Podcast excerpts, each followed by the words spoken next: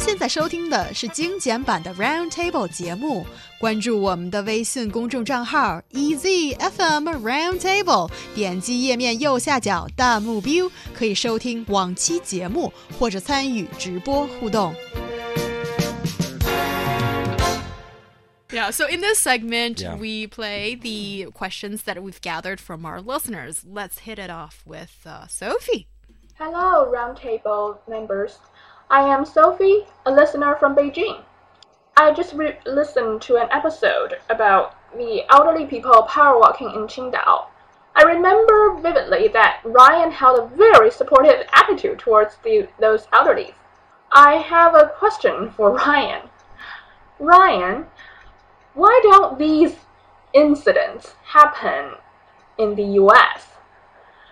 And my second question is what are the elderly people usually doing uh, back in your country? Are they looking for an, another job to do, just like the pe- elderlies in Japan? Thank you for answering my questions. Yeah, okay. Well, they're putting me on the spot. Um, but you know, us elderly people back in the US. No, I mean um basically, I would say the situation you have elderly people active in the community, uh, in all aspects of community, and that's nice to see. So I don't necessarily um I don't necessarily see things like this happen. I think the reason maybe why this is happening is something that's very special and specific to China is there's you know there is that huge elderly population that you'd see but just a generally bigger population as well. In these mega cities where all these people are conglomerated right? More people more and more people are moving to the cities as i understand. So you get this kind of little bit of area right and uh, basically it's filling up with everyone different age groups and so it's hard to accommodate all different age groups in uh, such maybe a finite you know city and uh, with a with a growing population. Um, and that being said, I think the U.S. Uh, we got a lot more space, maybe um, a lot more land to accommodate uh, our our elderly, um, and definitely we're you know very developed in that uh, regard. I think. Um, to to answer though, I do think there is uh, similar problems in the way that there are elderly people that do not necessarily get out that they they do kind of feel forgotten and I did definitely address that on the show. You know I feel like some people just kind of book them in a book their grandparents in a nursing home and just kind of leave them there you know? Forget about them um that's not cool um but I do think that there is this very independent mindset that uh, resides in Western culture, or at least in U.S. culture. And I think that is, at least in my family, I'll speak just for my family, but uh, my grandparents, my parents right now, they've, uh, since, you know, we got out of college, uh, they've started to really start saving for things like their retirement and figuring out the plan almost as soon as we stop needing financial help. And so I think what a lot of elderly people do uh, in the US are what my my parents and grandparents have done is see as much as they can you know? So I, I know both of them got campers or rvs these are little portable homes. And they wanted to do this drive around the us um, my mom and, and her stepdad um, or, or my stepdad. Um, they got a sailing boat. They want to go do sailing in the you know the Caribbean or something like that. Uh, so they've been planning for these things. They talked about it so early. I think that that mindset of really planning for a independent retirement is something that is definitely maybe Western, um, but also probably something you're seeing more here, maybe in China. Mm, that's interesting. And also, I think what older folks in the US or a lot of developed countries are doing is Mm. that they're still working. They retire Even that, later yeah. than uh, the retire age in, retirement age in China. So I think um, that could be a good or bad thing in the eyes of some people. That is. Um, being that is not a good thing when you're enjoying your retirement years a bit later, but it could also be a good thing for those who feel that they can still earn a bit more money Mm-hmm. and be very relevant and uh, almost feeling more mainstream because you have a proper job. Yeah, I think one thing that is important to remember is these are people just like us, but with years, uh, years of years older than us. Maybe they've had to spend most of their life working, like what we'll have to do.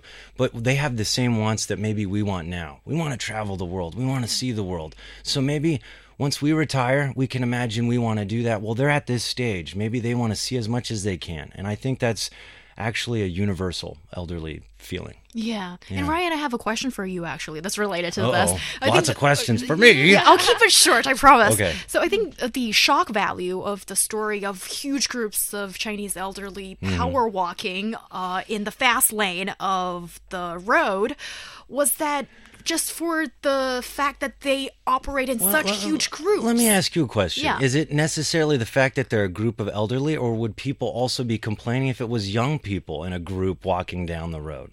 Well, but the thing is, when you have a huge herd of people, Yeah, just in general. But does the age necessarily matter in this scenario here in China? Would people have been like, what are these people doing? Uh, even if they were like maybe middle aged and younger, a, a big group of people walking down the road. You well, know? if you're occupying the fast lane Yeah, where yeah, yeah, the cars are uh, supposed to go through, then that would make news. But Ryan, my question for you is that do you see older folks in maybe your country to want to get together in huge groups as if that's the only way to feel like you belong? You know, that is something. Okay, so actually, there is that difference. I say, I think that we are very independent in most cases, even when it comes to friends, um, as you get older in the U.S. I don't know if that's necessarily true for everyone, but that's definitely been true for my grandparents.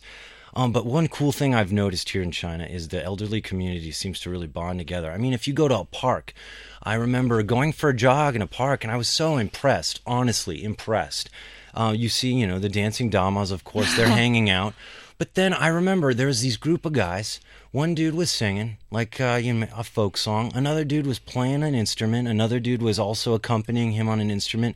And I was like, man, that is so cool. I want to do that one day. Just have a jam sesh with my boys in the park, uh, with a group of ladies dancing over there, those dancing damas. And you know, that sense of community, wanting to still feel active and, and have friends and do stuff and not let age hinder you in that social regard. I think that is definitely something that is unique, maybe here in China. I don't know. But definitely in the US, you don't see it as much. I think a reason for this ph- phenomenon in China is because uh, the damas or the uncles, their sons or daughters are working in some other place, other cities, so they need friends Yeah, to maybe. make them feel less lonely. Yeah. Yeah, that could also be a reason. Uh, and now let's uh, play the next audio clip from our listener. My name is Wajid Khan and I'm from Pakistan. I really want to thank you people for doing a great job. I really like your program and I've been listening to Roundtable for over two years. Uh, the question I have for you guys is that I have my close friend. He is a sailor. Uh, he got married seven years ago. The day he married, he's been suspecting on his wife. He thinks that his wife is in a relationship with someone. The thing is, he hasn't been able to point out a person who he can firmly say his wife is in a relationship with. I want you guys go ahead and offer me some tips. How can I urge my friend not to think like this? Yeah. Pakistan in the house. That's awesome, man. Thanks for the question. Um, and you know, uh, he actually had a, a very, it was a little bit longer of a question. We had to shorten it so that we can get to all the questions. Hope you don't mind, buddy. But uh, uh, I remember him listening to this question. He also said that he knew his friend's wife and he got the vibe that she was a very, you know, maybe. Uh, as I understood what he was saying, a faithful lady. Um, and this made me think, and I hope this helps with the question.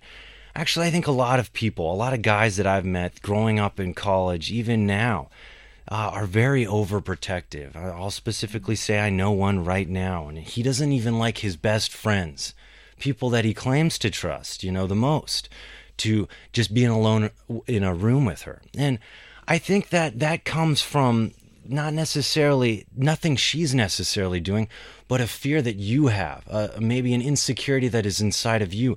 And I think a lot of even females sometimes have this where they're very overprotective of their men. And it's not necessarily because, not necessarily because of what they're doing, you know, uh, but maybe uh, more because of an insecurity inside of them that they necessarily don't think about or know about. And that's, I think, you know, for these kind of circumstances, I've tried to talk to friends, myself, buddy, and it's hard. Um, and in which case, if it's really becoming a problem, I think maybe some kind of couples counseling, at least to make sure that they both know they're on the same page and that they love each other. And I think telling each other that often, that makes things better.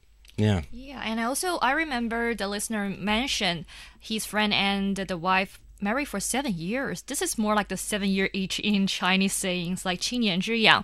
And maybe they lack some passion in their marriage life. Maybe the husband can be more romantic, try to create more surprises for his wife. Maybe they can save their marriage instead of just being suspicious of his wife. Yeah, I think it has a lot to do with what Ryan said earlier Yeah. about the sense of security.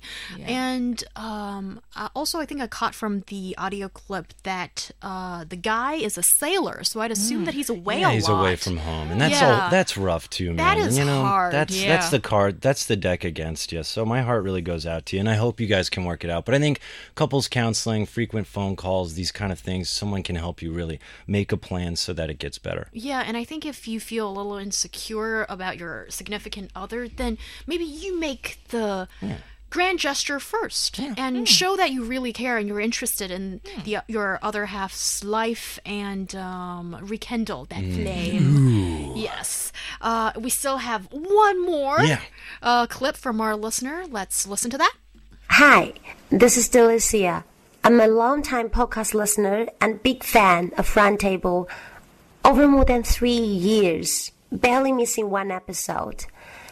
I'm an English teacher in a Hunan-based university, and Roundtable is always on top of my recommendation list for my students to enhance their oral English and to sharpen their public speaking skills. I have a question for the Chinese host here. Would you come up with the same idea or make the same decision in a foreign language as you would in your native tongue in the midst of your discussion? Because more often than not, have I found my students who are capable of delivering a thorough and analytic debate in Chinese couldn't apply the same critical thinking and logic reasoning when debating in English. I assume it's because their thinking in mother tongue somehow interferes with their speaking in a foreign language. But you guys always have great and heated debates on various issues. So I'm wondering whether it has happened to you before and how do you conquer it? Thank you. All I want to say is that is awesome that Roundtable is on the top of your recommend list. Um, that that's a lot of love and support, and we appreciate that. Yes, very much. And to answer your question, um, I think for me, when I'm talking in Chinese and in English, I'm two completely different people. And um, I think it has a lot to do with your ability to master the language. And uh, you need to be, first of all, fluent and high in proficiency in, in both, and able to uh, communicate your ideas. Yeah, I think for me, I faced the same situation when I was in high school because whenever you speak, like my mother tongue is Chinese, and I think Chinese is dominating my language system. And sometimes when you in a debate or discussion, first came to first thing came to your mind is Chinese sentence, and then you need to translate into English. Then you speak it out. So, but sometimes some points you can be translated. For my tips is you can maybe start with watching some English documentaries without any English subtitles. So you can trying to immerse yourself into the English atmosphere. So maybe you can then you can speak English very fluently. Yeah, I guess so. And when I was studying in the UK, I remember at first it was difficult. I was always ta- thinking in Chinese, but as you get better with the language, you'll be able to think in English a bit more. Uh, thank you so much to all of our listeners with these awesome questions and keep them coming in. Send them to EasyFM Roundtable at foxmail.com.